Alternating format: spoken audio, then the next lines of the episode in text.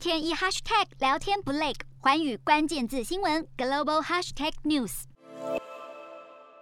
马来西亚内阁近期则是积极在讨论。大麻合法化的议题，根据统计，全球大麻相关产业的价值有六百亿令吉。专家就认为，大麻消费合法化对于医学和相关产业是有巨大的发展空间。好，马来西亚卫生部长就宣布，大麻产品如果有药用目的，就可以进口到马来西亚。另外，进口大麻的厂商必须持有许可证，而销售大麻的医疗药品也必须由注册医师或药剂师来进行。虽然准许。进口医用大麻，但是卫生部长也表示，他也担忧大麻仍然存在被滥用的风险。